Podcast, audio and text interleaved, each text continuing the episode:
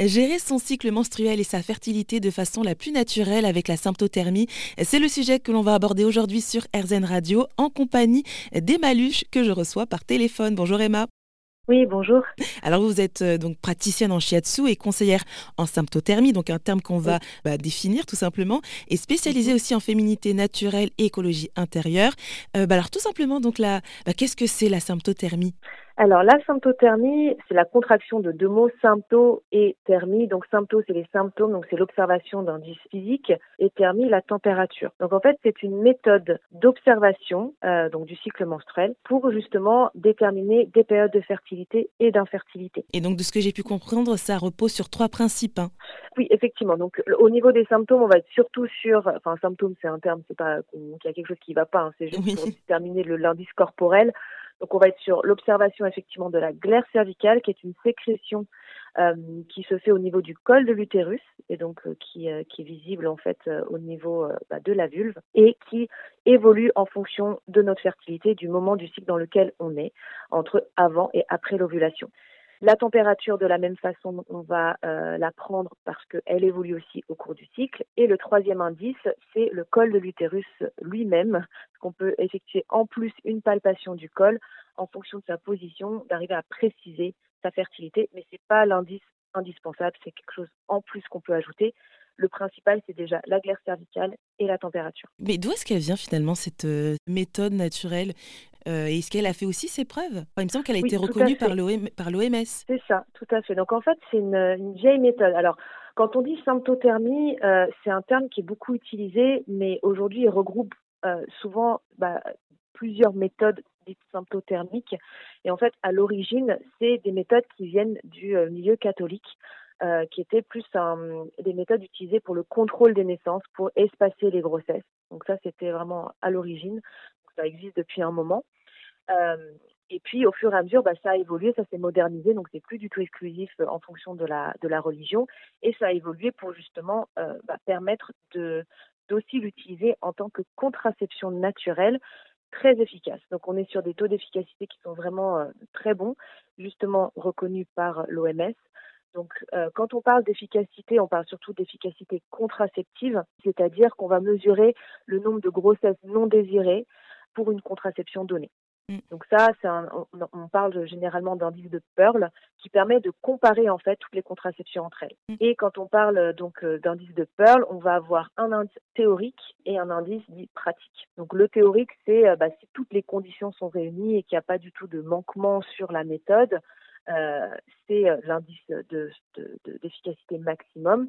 Et puis ensuite, il y a la pratique, c'est-à-dire que bah, avec euh, parfois des erreurs, par exemple pour la pilule, les oublis de pilule, les oublis d'horaire, etc., qui font que bah, en pratique, c'est plus celui-là qu'on va regarder parce que c'est celui qui nous intéresse. Donc par exemple, si on prend la pilule contraceptive, donc pilule hormonale, on est sur un, indice théorique qui est autour de 97% d'efficacité donc un indice de Pearl de 0,03%. Donc ça, c'est le nombre de grossesses non désirées. C'est un bon niveau. Par contre, quand on regarde l'efficacité pratique, on est sur 91%. Donc ça veut dire 9% d'échecs. Parce qu'on prend en compte bah, le fait de, décaler les horaires de pilule, euh, de l'oublier. Si on est malade, qu'on vomit par exemple, bah, l'efficacité n'est plus garantie, etc. Et donc, pour chaque méthode contraceptive, on va comparer ça. Et donc, au niveau de la symptothermie, on est sur une efficacité. Alors, on est toujours sur une efficacité pratique finalement, parce que comme on n'est pas sur une méthode euh, chimique, on est tout de suite dans la pratique. Et en fonction de comment on va la pratiquer, parce que euh, on va déterminer des fenêtres de fertilité et des fenêtres d'infertilité. Dans les fenêtres d'infertilité, ça veut dire qu'on peut avoir des rapports sexuels non protégés et dans les périodes de fertilité, ben, il faut choisir en fait euh, comment on veut se comporter. Est-ce qu'on pratique l'abstinence?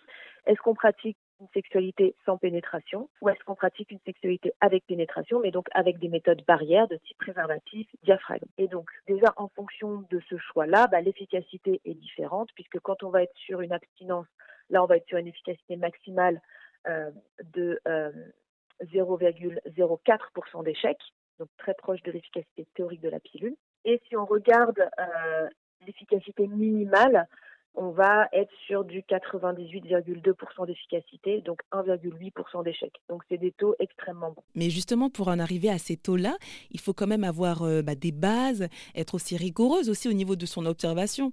C'est ça, tout à fait.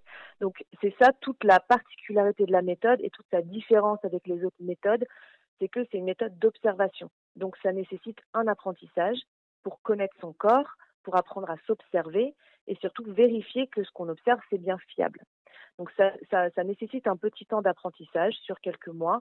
Euh, c'est pour ça qu'on recommande fortement d'être accompagné par une conseillère formée qui va accompagner généralement sur une durée de six mois ou de six cycles pour s'assurer que euh, bah, toutes ces étapes sont bien respectées, que la méthode est bien comprise, aussi bien en théorie qu'en pratique. Mais alors, dans quelles circonstances bah, ces femmes font appel à vos services et donc euh, veulent utiliser cette méthode-là?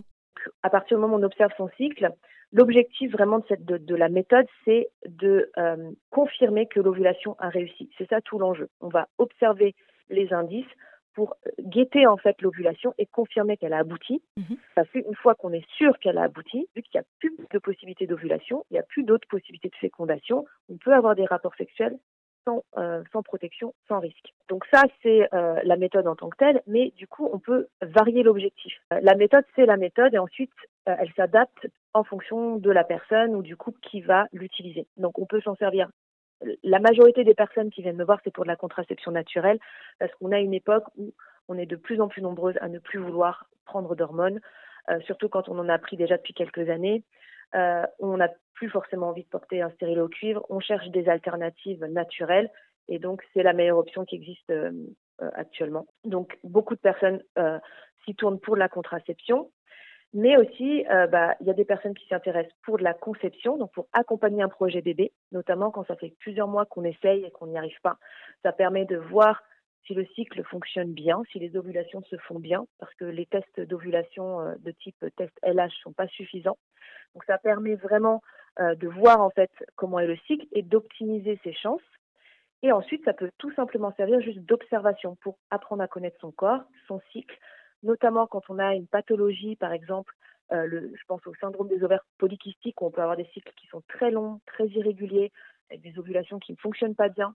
Ça permet bah, de mieux se connaître et euh, d'accompagner notamment des changements de mode de vie, euh, des, euh, des, suivis par exemple en naturopathie qui visent à améliorer le confort du cycle et de voir les impacts qu'il y a dessus. Alors, il y a autant de personnes qui viennent parce qu'elles sont déjà en couple et que bah, ont envie d'une autre contraception que des personnes qui ont un objectif de contraception mais qui ne sont pas encore en couple, qui sont encore célibataires. Et ça, j'ai envie de dire, c'est encore mieux parce que ça permet vraiment d'avoir le temps d'explorer la méthode de s'assurer de bien comprendre et de bien maîtriser avant euh, de l'utiliser vraiment en contraception avec un partenaire. La symptothermie, donc une méthode pour gérer naturellement son cycle menstruel et sa fertilité.